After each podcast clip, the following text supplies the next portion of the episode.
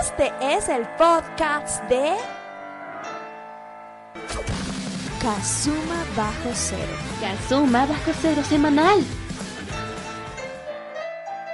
Manga, anime, cómics y todo lo relacionado al mundo que acabas de conocer. Kazuma Bajo Cero. Semanal. Es traído a ustedes por Alex Guerra, Morielo, Noblis y Megucas FC. Esta semana, Noblis graba un podcast. Alex y Morielo están desaparecidos en combate.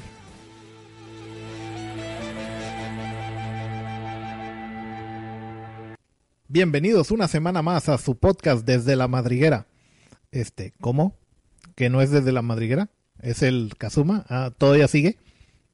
Ok, recapitulando, bienvenidos un mes más a su podcast Kazuma Bajo Cero, eh, semanal, uno cada mes o algo así. Bueno, aquí estamos pidiendo disculpas a nuestros patronos, que en este hiatus ya perdimos uno, pero muchas gracias por la paciencia aquí que Kabuto, Empresas Morielo, y aquí les tenemos un poco de contenido que ya les debemos bastante. Esta semana, episodio 264 de su podcast Moribundo. Vamos a tener varias cosas, noticias frikis del mundillo de los videojuegos, el manga y el anime, unas declaraciones jugosas de Phil Spencer y algunas noticias sobre Xbox. Para compensar el equilibrio del universo, también algo de PlayStation 5, Nintendo, Sega, SNK y cosas así. Ah, Namco Bandai también acaba de soltar algo el día de hoy. Y como plato fuerte vamos a comentar la pelea de Epic contra Apple que está agarrando a Google de por medio. Y ya veremos si queda tiempo para el recomendorama. Descúbralo al final de este programa, será sorpresa. Así que vamos a treparnos al. Eh, ¿Cómo que el Mega del Mecha está en mantenimiento? Bueno, algún sort debe de haber. Mientras tanto, pues eh, vamos al Noblis Móvil. ¡Ay, son demasiados enemigos! Necesitamos más velocidad para vencerlos. ¡Activen el mecha en breve! A ver si esto es de su talla.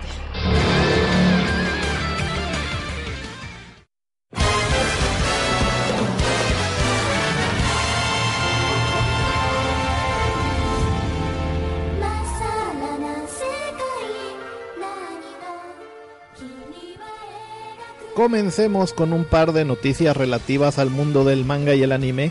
Una buena noticia es de que una de las series que más me gustaron de la temporada de primavera 2020, algo bueno tenía que tener este año, fue Princess Connect, también conocida como Precon, la cual está basada en uno en un juego gacha para celular del mismo nombre, el cual pues no esperaba yo mucho de este anime o nada, la verdad con antecedentes como Grand Blue Fantasy o así que pues habían sido buenos comerciales y ya, pero esta serie tuvo algo distinto, además de sol, simplemente publicitar el juego, sino que fue orientada de una manera muy cómica. El director de esta serie fue el mismo de Konosuba y se notó incluso algunas cosas que parecerían una referencia y recordaba en algunas cosas a, a aquella serie y esta también resultó bastante cómica y me gustó mucho y se ha confirmado que va a tener una segunda temporada, lo cual está bastante bien porque se quedó con algunos cabos abiertos que ah, es típico de series que están basadas como para que te enganches y luego quieras consumir otro otro producto, como en este caso un juego, pero ha pasado otros que para que te vayas y te compres el manga o la novela visual o así. Ya sabemos que muchas cosas, muchos animes, eh, aunque se vean eh, por todo el mundo están como muy enfocados en el público japonés y bueno, qué bueno que va a tener segunda temporada y vamos a tener más de estos eh, divertidos personajes que tuvimos en la serie de Princess Connect y Noblis está regodeando bastante en esto. Y bueno, esa fue la buena noticia y ahora vamos a ver un par de noticias malas, no tan buenas por así decirlo. Ya sabemos de que por el mundo las Karen están desatadas y hay mucha gente que les hace caso. En Australia, pues pasó de que se ha venido eh, sabiendo noticias de cómo allá regulan bastante las cosas y que algunas ah, llegan a censurarlas y prohibirlas en el en esa eh, isla continente y lo más eh, la última víctima de una de, de estas censuras pedidas por una Karen fueron eh, No Game No, no Life, Sword Art Online y Eromanga Sensei. Eromanga Sensei se lo merece. Los cuales, pues, algunos tomos de la novela, pues, están prohibidos en, en Australia. De acuerdo con el Comité de Clasificación de Australia, la 20 importación de los volúmenes primero, segundo y noveno los demás no hay bronca, nada más el primero, el segundo y el noveno de la serie de novelas ligeras No Game No Life están prohibidos en el país porque para este comité estos tres tomos en particular entran en la categoría que descubre, que dicen, eh, cito textual, describe o representa de una, de una manera que puede causar ofensa a un adulto a un adulto razonable, a una persona que es o parece ser menor de 18 años independientemente de si se encuentra realizando o no una actividad sexual. Ya sabemos de que uno de los estereotipos de las obras japonesas son las que llaman lolibabas, por ejemplo. Eh, estas podrían entrar aquí, que son... Ah, parece Loli, pero es un dragón de 500 años. Eh, muy recurrente en Fire Emblem, por ejemplo. Eh, pues podrían caber en este antecedente y pues así pasa, ¿no? Entonces, suficiente para retirarlo de, eh, del público australiano.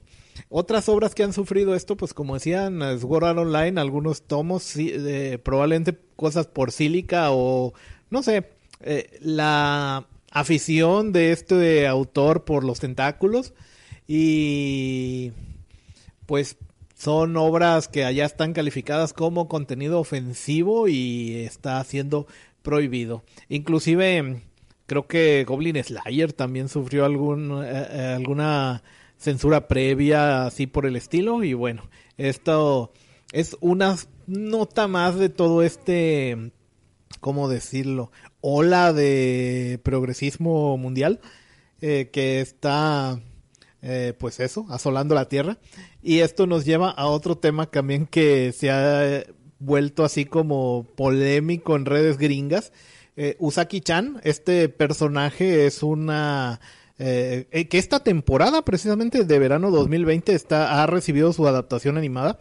Era una personaje de un género de comedias basadas como en el bully, donde alguna monita le hacía bully a algún monito de su serie, y, o similar. Entonces esta personaje eh, la cual se distingue por su gran pechonalidad y apariencia pequeña, aunque es una universitaria de 20 años, la cual ya el año pasado protagonizó una polémica porque eh, ya ven que en Japón se utilizan personajes de anime para vender lo que sea. Entonces, desde tenía un acuerdo, tiene Usaki-chan, este personaje, para eh, dar publicidad a una campaña de la Cruz Roja especialmente para la donación para bancos de sangre, tenían. Y el año pasado, 2019, resulta que hubo mucha crítica internacional porque la mona supuestamente está sexualizada. Y entonces la Cruz Roja de Japón, que cómo podía usar esto y que, que alguien quiere pensar en los niños y tal.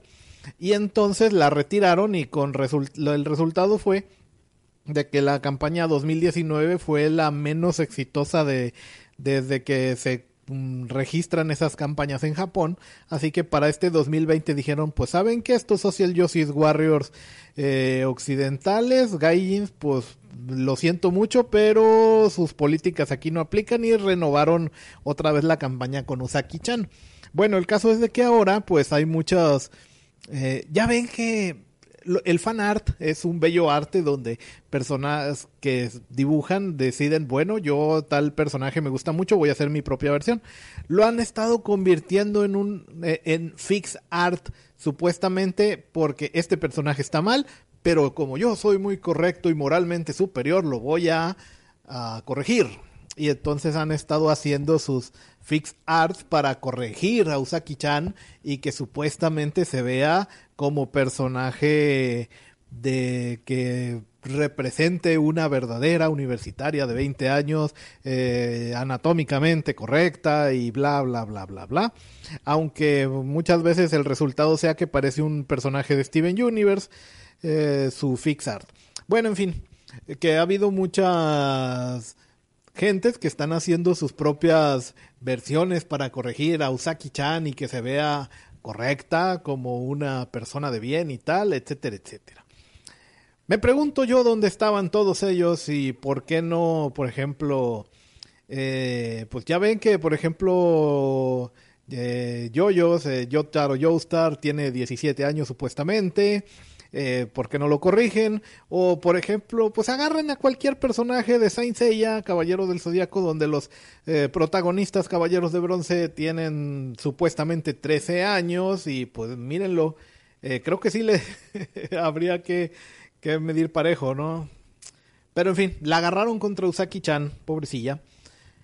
El anime pues está chistoso, está divertido pero pues sabemos de que hay que tomar las cosas como son.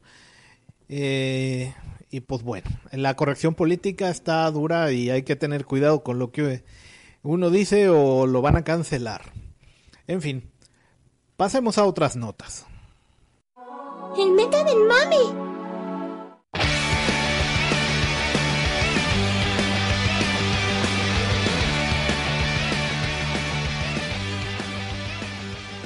Los 10 miembros del universo 7 en Dragon Ball Super, ahora sí ya van a estar todos en Dragon Ball Fighters.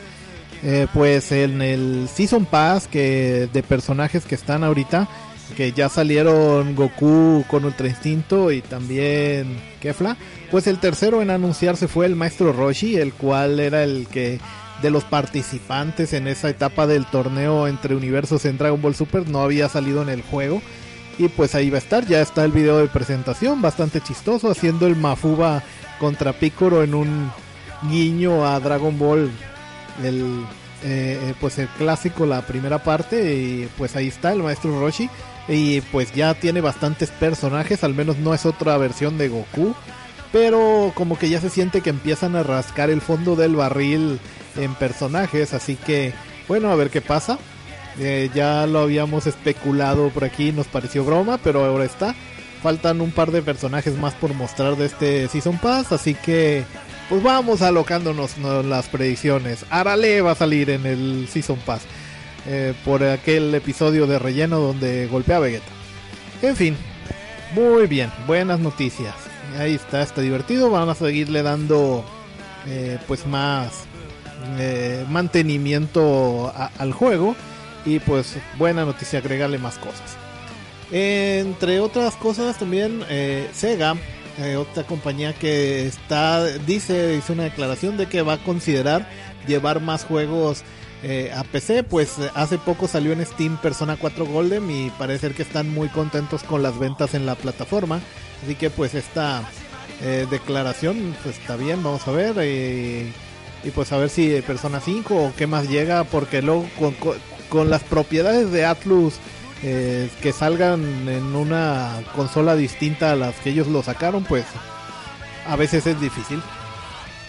En otras cuestiones, eh, también, pues ya ven que están anunciando que para esta temporada, para este eh, fin de año 2020, pues van a salir la nueva generación de consolas, según se, se comenta y los planes parecen no torcerse. Pues siguen tratando de, de animar porque pues no hay muchas, a veces muchos motivos como para dar el salto, no se han dado precios, las dos compañías principales, Microsoft y Sony, están como, a ver, tú di el precio primero para luego yo decir el mismo precio que tú, menos 50 dólares o algo así. Y eh, han sacado información los de Sony sobre el juego de Spider-Man con Miles Morales, porque al principio parecía un juego nuevo, pero luego que siempre no, que era el mismo anterior pero con un cachito más, pero luego que no, que no es lo mismo, pero que es el mismo motor y tal. Y ahora pues han mostrado imágenes nuevas donde se ve, eh, aunque son estáticas, pues supuestamente están enseñando, pero supuestamente están enseñando el ray tracing en la en el juego, lo cual es una de las bondades que se esperan para la próxima generación. El ray tracing o trazado de rayos es una técnica de iluminación en los juegos que a diferencia de actualmente donde la desarrolladora tiene que eh, emular, eh, programar la iluminación y esto lleva trabajo de los desarrolladores, esfuerzo, tiempo y que la iluminación pues no sea totalmente realista, sino lo que la persona eh, humana que trabaja en esto pues logra recrear con su experiencia, imaginación y recursos y se espera de que esto además de verse bien pues libere de esta carga y que automáticamente se calcule cómo rebota la luz y, además con las técnicas que se usan ahora también se tiene la limitante de que cualquier cosa que no esté renderizada en la pantalla no se puede mostrar en un reflejo. Entonces tienen que hacer trucos para esto y con el ray tracing ya no. Además de liberar de, de la carga de que el trabajador que esté haciendo programando la iluminación pues pueda avanzar por otro lado y ahora que los desarrollos tardan siglos y siglos pues vendría vendrá bien pero al hacer en tiempo real esto consume muchos recursos y es una de las incógnitas de a ver cómo lo, solventan en la siguiente generación de consolas. Pues actualmente AMD, quien les va a hacer los chips gráficos y los procesadores a, a las dos compañías, a Microsoft para su Xbox Series X y Serie S, ya me estoy adelantando y a PlayStation 5 pues no tiene a la venta ninguna gráfica con estas capacidades, solo su, su compañía rival Nvidia es la que sí lo tiene, pero son gráficas caras y que penalizan mucho el rendimiento a pesar de tener componentes dedicados para el ray tracing, pero pues se espera que estos problemas que tiene esta primera generación de tarjetas gráficas con ray tracing en la siguiente eh, quede queden solventados y que la solución que esté planeando AMD para sus gráficas y para las consolas de nueva generación pueda eh, dar buenos resultados eh, sin penalizar mucho el rendimiento de los juegos. Que se está viendo en algunas noticias como ya se está poniendo en duda que los juegos vayan a ir a 4K 60 frames porque por darle prioridad a lo visual pues recortan por otros lados y a veces los frames son los castigados. En fin, pues Sony mostró estas imágenes de del Spider-Man Miles Morales con Ray Tracing y se ve bien, pero hace falta verlo el movimiento, pero al menos están pues dando contenido nuevo para motivar a quien quiera dar el salto a la nueva generación, no puede no simplemente se queden pues para jugar eso ya tengo otro componente que sí, que, que lo hace. En fin, decíamos de que el peso, a veces el, trabajo necesario para los videojuegos pues retrasa mucho los tiempos de desarrollo. Y los reyes actuales de retrasar tiempos de desarrollo probablemente sean eh, entre ellos este Retro Studios. Este estudio para entre los fans de Nintendo principalmente es bastante famoso porque este eh, estudio fue quien hizo la trilogía de Metroid Prime para GameCube y Wii y también resucitaron la saga de Donkey Kong Country en su momento con la con Donkey Kong Country Returns y, Tropical Freeze que salió para Wii U. Entonces este pues varios años se especuló el siguiente juego de retro que sería y en los últimos años ha sido la, una decepción constante en cada Nintendo Direct que no se hable de, de, qué proyecto están trabajando. ¿Por qué? Porque desde 2013 que sacaron eh, Donkey Kong mm, Tropical Freeze para el Wii U, desde 2013 hasta 2017 no se supone que estuvieron haciendo, hasta que en el E3 del 2017 eh, pues anunció Nintendo que estaban haciendo Metroid Prime 4 para luego volver a desaparecer en el limbo de silencio en el que han estado. Y ahora, este agosto 2020, tres años después, pusieron un tweet con una oferta de trabajo solicitando un lead producer. ¿Qué es este? Pues este puesto viene siendo así como el tipo responsable de mantener el proyecto en las fechas planificadas. Y se nota bastante que le surge alguien que los mete en cintura, que haga este papel, porque al parecer este puesto, este puesto estaba vacante desde mayo y ya es agosto y apenas lo publican así. Así que, pues todos los que estaban esperando un Nintendo Direct y que dijeran algo de Metroid Prime 4 pues pierdan las esperanzas. El meca del mame.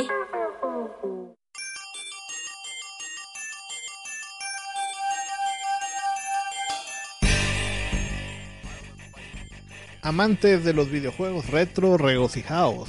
El fabricante G-Stone sacó una Bartop con licencia de SNK llamada Neo Geo MV, MVSX que imita cómo eran las Arcadias Big Red, que era la típica Arcadia roja de SNK, donde pudieran haber visto una original y que va a incluir 50 juegos preinstalados de Neo Geo con ambos modos, el modo arcade o MVS y el modo perdón eh, o el AES eh, son el modo arcade y el modo de, consola para la forma que había también de casera de la consola por 450 dólares en Estados Unidos pues ya veremos cómo salen las importaciones fuera de, del, vecino del norte y esta es una Bartok que va a traer una. Es algo así parecido a las que hay de, de. Pues es la, la, parte de arriba con la máquina y una base, un pie de 80 centímetros para darle una altura, eh, pues como una maquinita más jugable para jugar de pie como se hacía antiguamente y no nada más poner la parte de la mitad arriba de una mesa. La altura total de Bartok y, y, el mueble del pie sería un total de 143 centímetros. Les digo, es lo, lo usual como las Juno. Eh, y esta es una pues reproducción que se veía de, de, de, calidad, pero seguramente mucha gente la comprará por la estética y luego le va a cambiar las tripas para meterle alguna Raspberry y atascarla de ROM seguramente. Y está bien que por la base que trae pues va a tener... Eh, un monitor de LCD de 17 pulgadas, resolución 1280 x 1024 según indican, que pues se ve de calidad, no es un CRT, así que los puristas seguramente se van a sacar los ojos, pero para mucha gente que no que quiere comprar algo ya hecho sin muchas dificultades, pues viene bien. Eh, una cosa que se ve también así como que está lista para ser modificada es de que los juegos de de SNK eran juegos que se juegan con cuatro botones, A, B, C y D, pero la máquina esta ya viene con seis botones en los tableros. Eh, se ve pues más o menos eh, usable, es algo pequeña, como decían, no mide ni siquiera el metro y medio ya eh, puesta en pie y, y la anchura es apenas un poquito más de medio metro eh, y pues sí puede ser un poco incómodo para dos adultos eh, ponerse a jugar a dos players, pero es posible. También, pues a veces no, la, la, nostalgia nos hace recordar las cosas más bellas de lo que eran. Y si usted, adulto señor, se acerca como alguna maquinita de antaño, puede que le quede un poco chica y mirar hacia abajo, eh, cosa que cuando era un mozalbete, pues, pues no. Así que, pues con estas versiones aún más reducidas, pues una máquina antigua probablemente medía un metro sesenta más o menos o un poquito más en algunos casos eh, pues pero está bien para el coleccionista para la gente nostálgica con dinero y no es apta para los de yo me la hago más barato con una Raspberry o los puristas del Pixel y del CRT eh, para ellos aléjense o les va a dar una hernia o algo. Pero en fin ahí va a estar. Me hubiera gustado poder eh, familiar un poquito con Morielo de su opinión, a ver qué tal. Y bueno, vamos a ver esta eh, Barto licenciada, no es oficial fabricada directamente por SNK, pero pues ellos da, dan su permiso por un dinero seguramente. Y la selección de juegos que trae son 50, no es como esas consolas mini que venían con 20, la cual pues ya está un catálogo más amplio, no por ello no eh, libre de excepciones cuestionables, como por ejemplo Windjammers no viene, eh, están todos los COF del 94 hasta el 2003, seguramente mucha gente el 2003 nunca lo vio en las maquinitas de su farmacia. Vienen todos los Metal Slug hasta el 5, pues ya el 6 ya salió para Tommy's Web, ya, ya era otra placa más poderosa. Vienen los Fatal Fury, Ralbaus también. Y Adult Fighting vienen el 1 y el 3, pero no viene el 2, quién sabe por qué. Igual que como decía que Windjammers no estaba. Vienen también los dos Last Blade, vienen todos los Samurai Showdown. Eh, de deportes vienen algunos como el Super Sidekick, pero nada más viene el 1. Viene Baseball Stars eh, y también vienen todos los War Heroes y los Engokus, que esos eran unos beat'em up así de de ir avanzando hacia la derecha como Final Fight o, o Streets of Rage.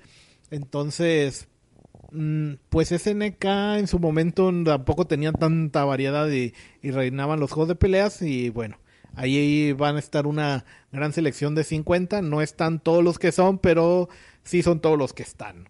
Así que para la gente interesada, pues ahí ve ya buscando con su importador de confianza, 450 dólares apartándole. El meca del mame.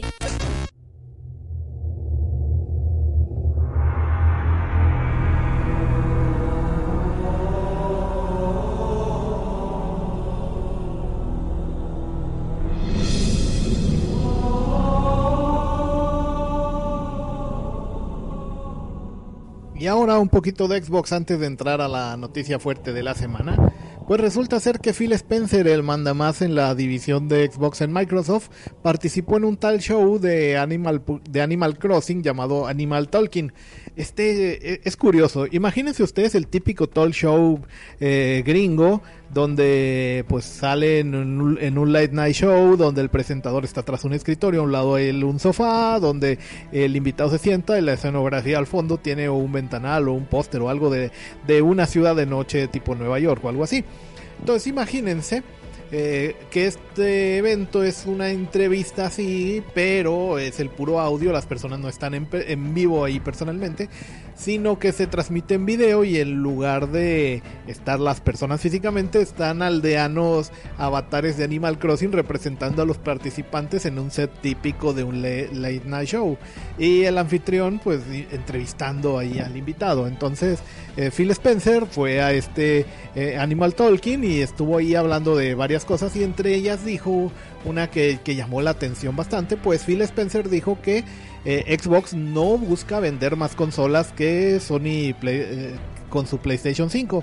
Ahí el directivo de Microsoft fue claro y afirmó que la meta de Xbox no es competir en cuanto a vender más consolas eh, que la competencia, o sea, esa batalla ya la dan por perdida de antemano, no se van a meter ni siquiera a, a pelear ahí, pero también él afirmó de que el ecosistema Xbox no se reduce solo al dispositivo, o sea, la consola, la Series X, que, va a salir en noviembre, por cierto.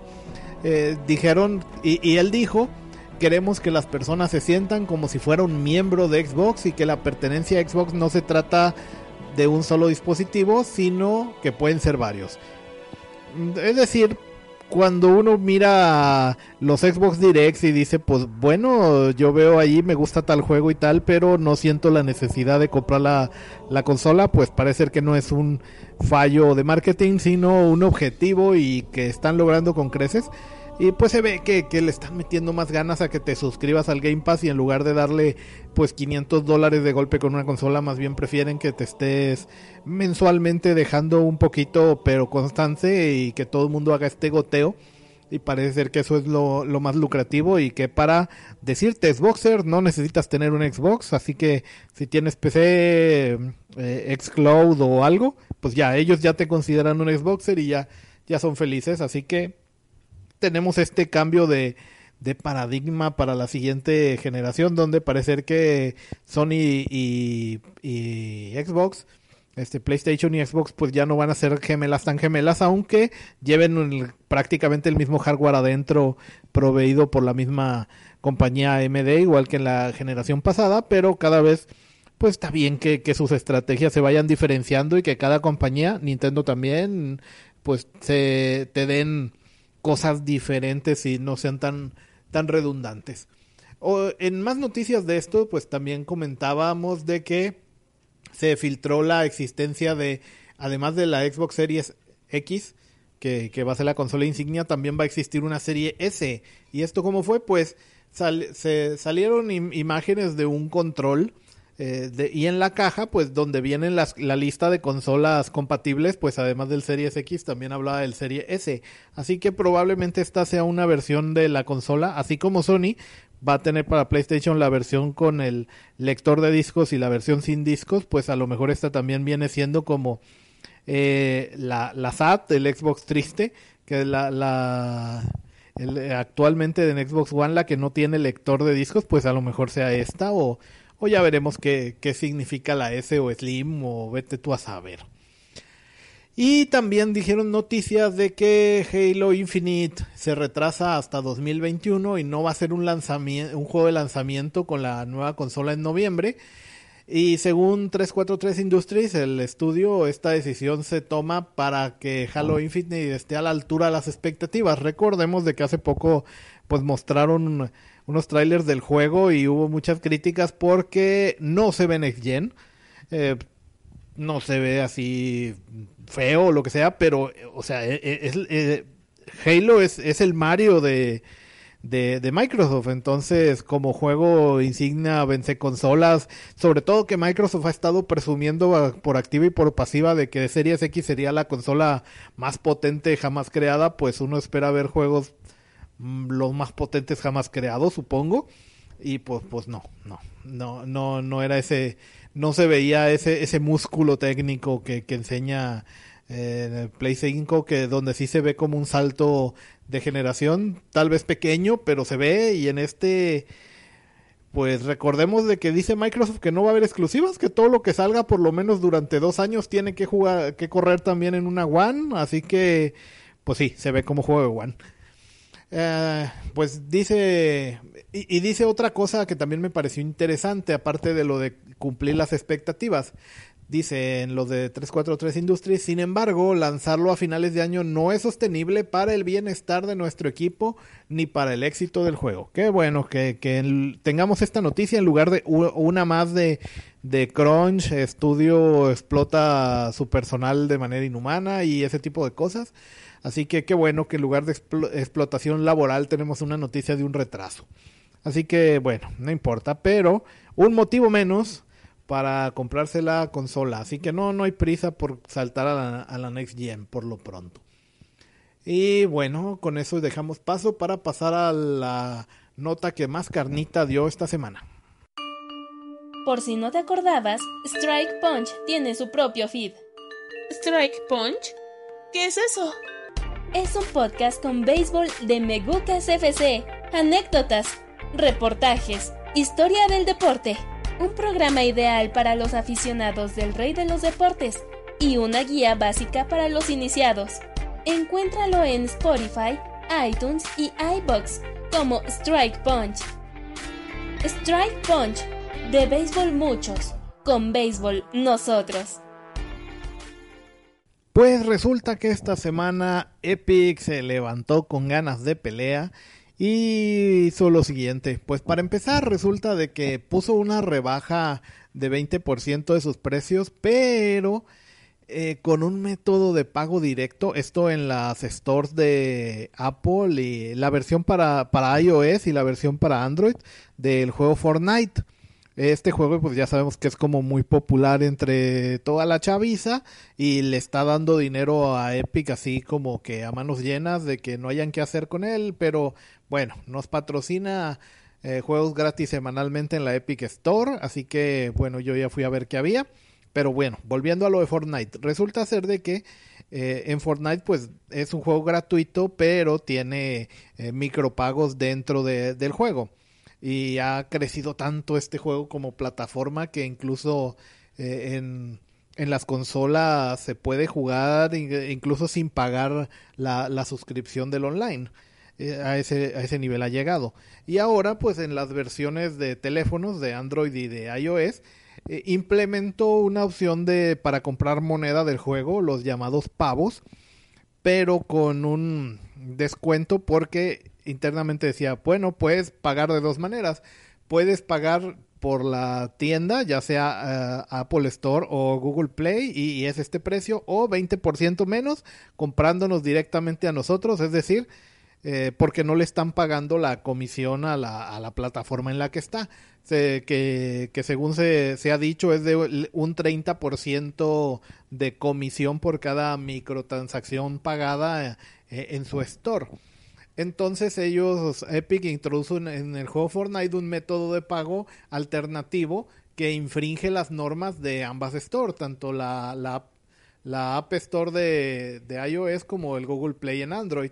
Y porque no permiten que tengan así como compras directamente sin pasar por su, su método de cobro eh, de, en las aplicaciones. Y Apple dijo que la función de pago directo que Epic Gaming plantó en Fortnite que no fue revisada ni aprobada antes de implementarse, es decir que Epic la metió así pues por, porque pudo y por sus pistolas.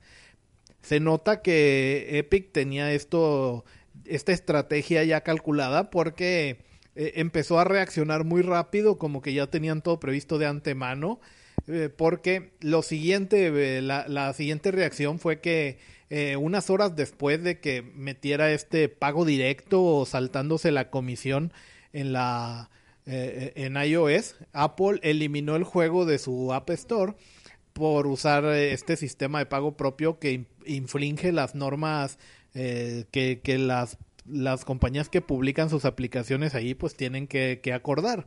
Y el motivo de la retirada pues es esta violación de términos al store que, que obliga a usar el sistema de pago de Apple y no poner un sistema de pago propio. Epic se nota, decíamos que ya tenía previsto la reacción de Apple y su respuesta estaba preparadísima pues Epic Games demandó a Apple de inmediato, ya tenía como que todo el papelero listo, eh, hecho, hecho nada más para ir a soltarlo al juzgado. Y según Epic, en sus declaraciones dice que su objetivo no es nada más eh, ahorrarse pagar las comisiones, sino que su objetivo es así como que muy libertario, muy insurgente, y dice textualmente que es poner fin a las injustas y anticompetitivas acciones que Apple usa para mantener ilegalmente su monopolio en dos mercados de miles de millones de dólares, el de la distribución de apps de aplicaciones en iOS y el sistema de pagos dentro de las aplicaciones. Epic también dice que no busca una compensación económica ni llegar a un acuerdo, un trato favorable de que en lugar de cóbrame 30, cóbrame 15 o algo así porcentaje. Dice que no, que su ideal es algo más alto que el cochino dinero y que ellos solamente buscan una competencia real en ambos mercados, es decir, el de Android y el de iOS. Dice que no esperan pues que les den una comisión reducida o algo, un trato favorable, sino que ellos alegan que el 30% de comisión que, que Apple se queda por cada microtransacción, que no es justo. ¿Por qué? Porque dice que están discriminando a los videojuegos. ¿Por qué dice que discriminan a los videojuegos? Que porque otras empresas no son tratadas de la misma manera, que porque no le cobran la misma comisión por transacción a, digamos, Amazon, Best Buy y otras tiendas que, que venden sus servicios en, en su sistema, pero que no son videojuegos o al menos no digitales, y sí pueden cobrar directamente sin, sin recurrir al sistema de pagos y comisiones de, Apple. Aunque esto también aplica para Google, a Epic como que se concentró mucho en su guerrita en Apple y Google también fue así como eh, que más calladito, no tan reaccionario. Y pues eh, esto es como, según Epic, que es como si hubiera una división ficticia entre las aplicaciones normales, por así decirlo, y las de videojuegos, y que eso es lo que, que están peleando, y por eso nada más hicieron su movimiento, su jugada de cobros directos contra las empresas de teléfonos, eh, Android y, Apple, y, y no en las consolas, donde pues no pasó nada, ahí aplicaron su descuento y ya está.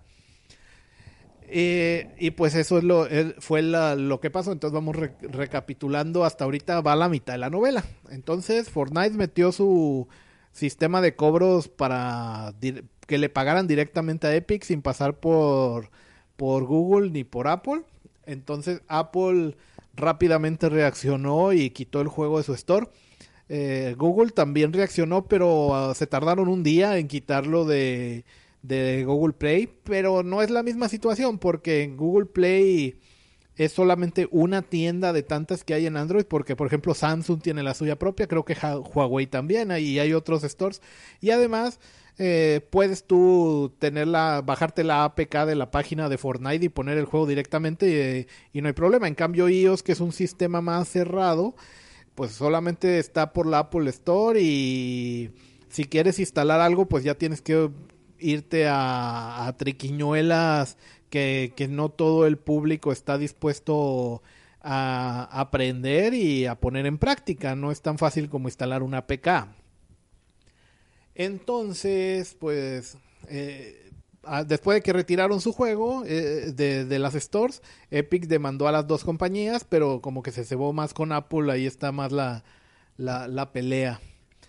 Después de estas demandas, eh, Epic también sacó un video, un corto que es una parodia de un anuncio que la misma Apple cuando se llamaba Macintosh en 1984, e inspirándose en la novela distópica del mismo nombre, 1984, eh, ellos hicieron un comercial, eh, estos de Macintosh, en el que acusaban a IBM de, de, tener un monopolio, que en ese entonces pues IBM estaba reinando en entre el, el estándar PC y ellos eran como que, que los que tenían la gran parte del mercado empresarial e, e, incipiente mercado doméstico que existía en ese entonces y, y Mac quería su, su, rebanada del pastel, entonces presentaba a IBM como un dictador distópico al estilo de la novela 1984 y, y, y Mac se, se, se planteaba como, como la libertadora porque iba a evitar que ese año 1984 fuera como el de la novela. Entonces en ese comercial se veía una enorme pantalla donde este dictador estaba como lavando los cerebros de espectadores que estaban pues idos totalmente absortos en lo que veían en la pantalla desde donde este personaje maligno les hablaba. Y entonces entraba en escena una mujer que era la única que vestía ropas coloridas y lanzaba un marro contra eh, la, la pantalla y la rompía liberando así a estas pobres mentes. Entonces, este año, eh, eh, este día, eh, sacó Epic un comercial idéntico, nada más que cambiando estos personajes eh, sin rostro por personajes de Fortnite. Y el marro era pues un, la herramienta esta como pico que se usa en el Fortnite y aquí el dictador pues era como una manzana mordida en referencia totalmente a Apple, pero con un gusanito y así como indicando que, que esta manzana estaba podrida. Entonces esta, esta parodia total pues directamente eh, enviada contra, contra Apple, donde originalmente en el 84 Macintosh se presentaba a sí mismos como los rebeldes dispuestos a desafiar el status quo contra la, mal, la malvada IBM, pues ahora Epic se pone en ese papel revolucionario y además terminó el comercial con el siguiente mensaje que dice así textualmente, Epic Games desafió al monopolio de la App Store como represalia, Apple está bloqueando Fortnite en mil millones de dispositivos. Unir, unirse a esta lucha para evitar que el año 2020 se convierta en 1984. Y ponía el, hashtag Free. Es decir, guerritas empresariales siempre ha habido. La novedad es que ahora Epic está usando a sus hordas de niño ratiza para que vayan a las redes sociales a meterle presión a los pobres community managers de Apple, no pobre compañía porque pues están pudriendo en dinero y tal, pero pues pues sí, en las redes sociales ya sabemos a veces que el cómo, cómo se maneja esto y están pues así usando como la presión social del mundo en contra de, de, de Apple. Y esto de usar a los fans como armas para manifestarse en contra de otra empresa es como la, la, la cosa novedosa, porque como decía, pues así guerra de compañía siempre ha habido. Recordemos incluso la guerra de consolas de principios de los noventas, como Sega, por ejemplo, hacía algunos eh, campañas de publicidad como lo de que Sega does what Nintendo does. O sea, Sega hace lo que Nintendo no, pero así como un juego de palabras en inglés, por ejemplo. Y ese tipo de cosas, pero siempre habían quedado como empresa contra empresa, no se movilizaban los fanboys por iniciativa propia, no porque una empresa se los pidiera como esta vez, y ese es como el, el nuevo elemento en, en la ecuación. Entonces, eh, hay gente usando en redes sociales el hashtag FreeFortnite y, y enlazando a, a, las cuentas de Apple para que miren ahí sus tweets y sus comentarios en diversas eh, redes sociales eh, para hacerle su guerrita epic de manera gratuita y voluntaria. ¿Y qué más ha pasado? Pues que Fortnite para Android pues también ya lo eliminaron de la Google Play Store, pero pues...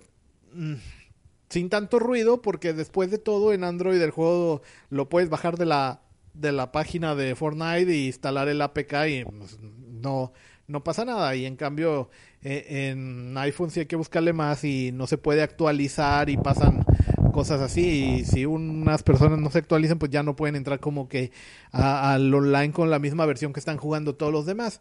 Y pues Epic Games también demandó a Google, pero no le hizo un video de dedicatoria.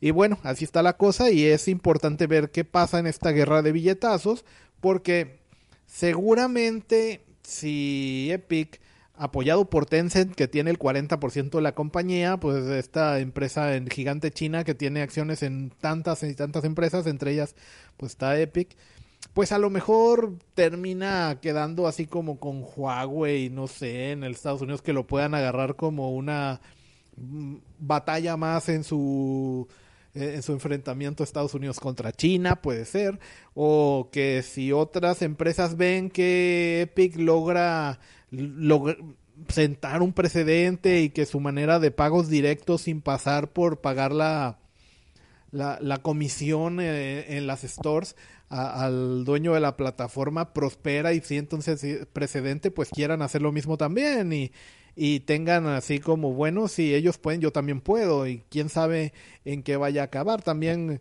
vamos a ver Alphabet la compañía matriz la dueña de Google pues a ver también cómo reacciona porque pues está metida en la bronca, pero no ha reaccionado como Apple, ni Epic se le ha lanzado la yugular. Y pues igual eh, para Epic pelearse al mismo tiempo, por mucho apoyo que tenga de Tencent, con Alphabet y con Apple a la vez, pues a lo mejor está tratando de morder más de lo que puede masticar, quién sabe.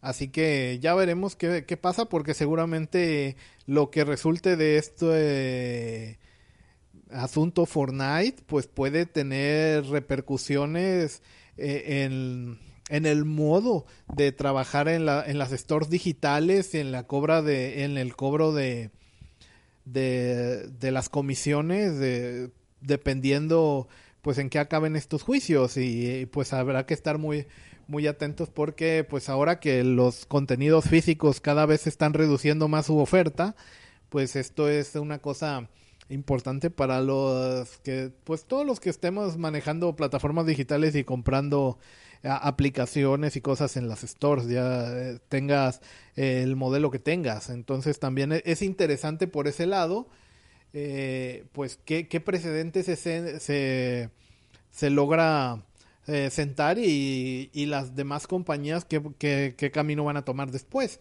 cuando esto se llegue a resolver, aunque pues quién sabe, a lo mejor no lleguen al juzgado y tengan arreglos por fuera, eh, aunque Epic dice que no es su tirada, pero pues quién sabe. Aquí hay demasiada, hay compañías demasiado grandes enfrentándose y quién sabe en qué pueda quedar, porque seguramente los de Epic no estarán dando pasos sin guarache, pero pues también los enemigos que escogió no son, eh, no están indefensos. Y bueno, esa es la última cosa que queríamos comentar. Yo creo que ya nos podemos ir bajando del sor del mame. Y podemos pasar a la última sección de recomendancias. Esto es Recomendorama, la sección que se autoexplica.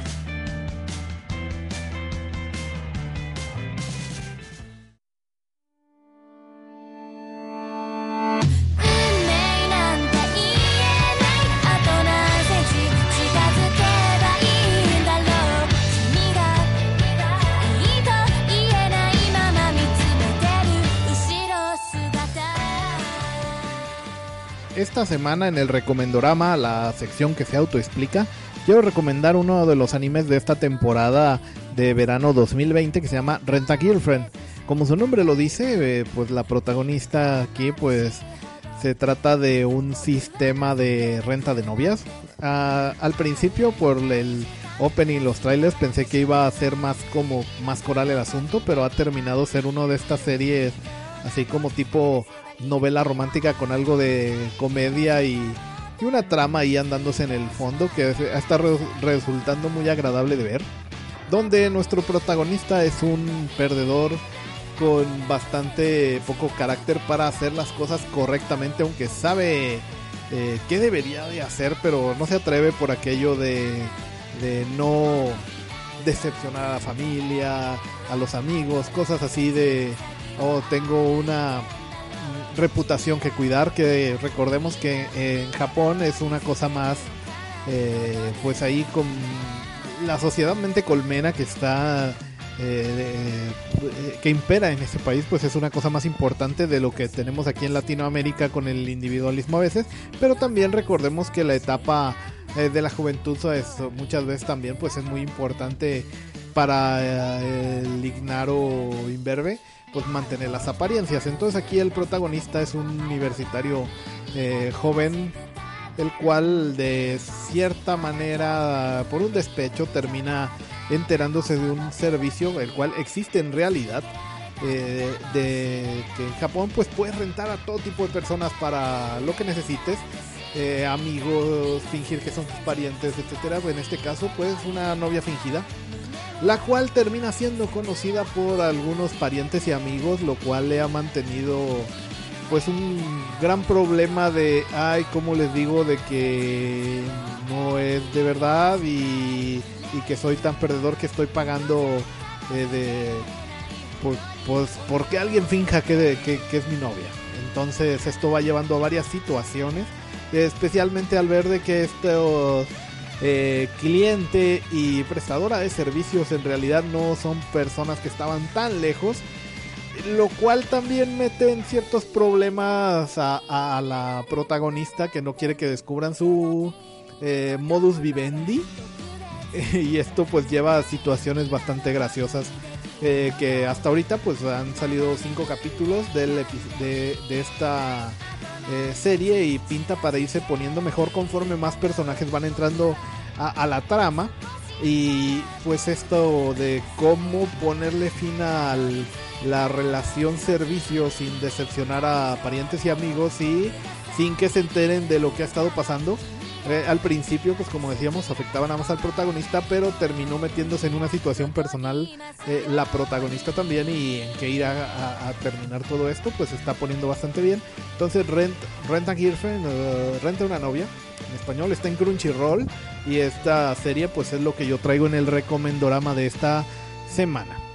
Y con eso pues pasamos a terminar el episodio eh, de este mes de, Kazuma Bajo Cero semanal.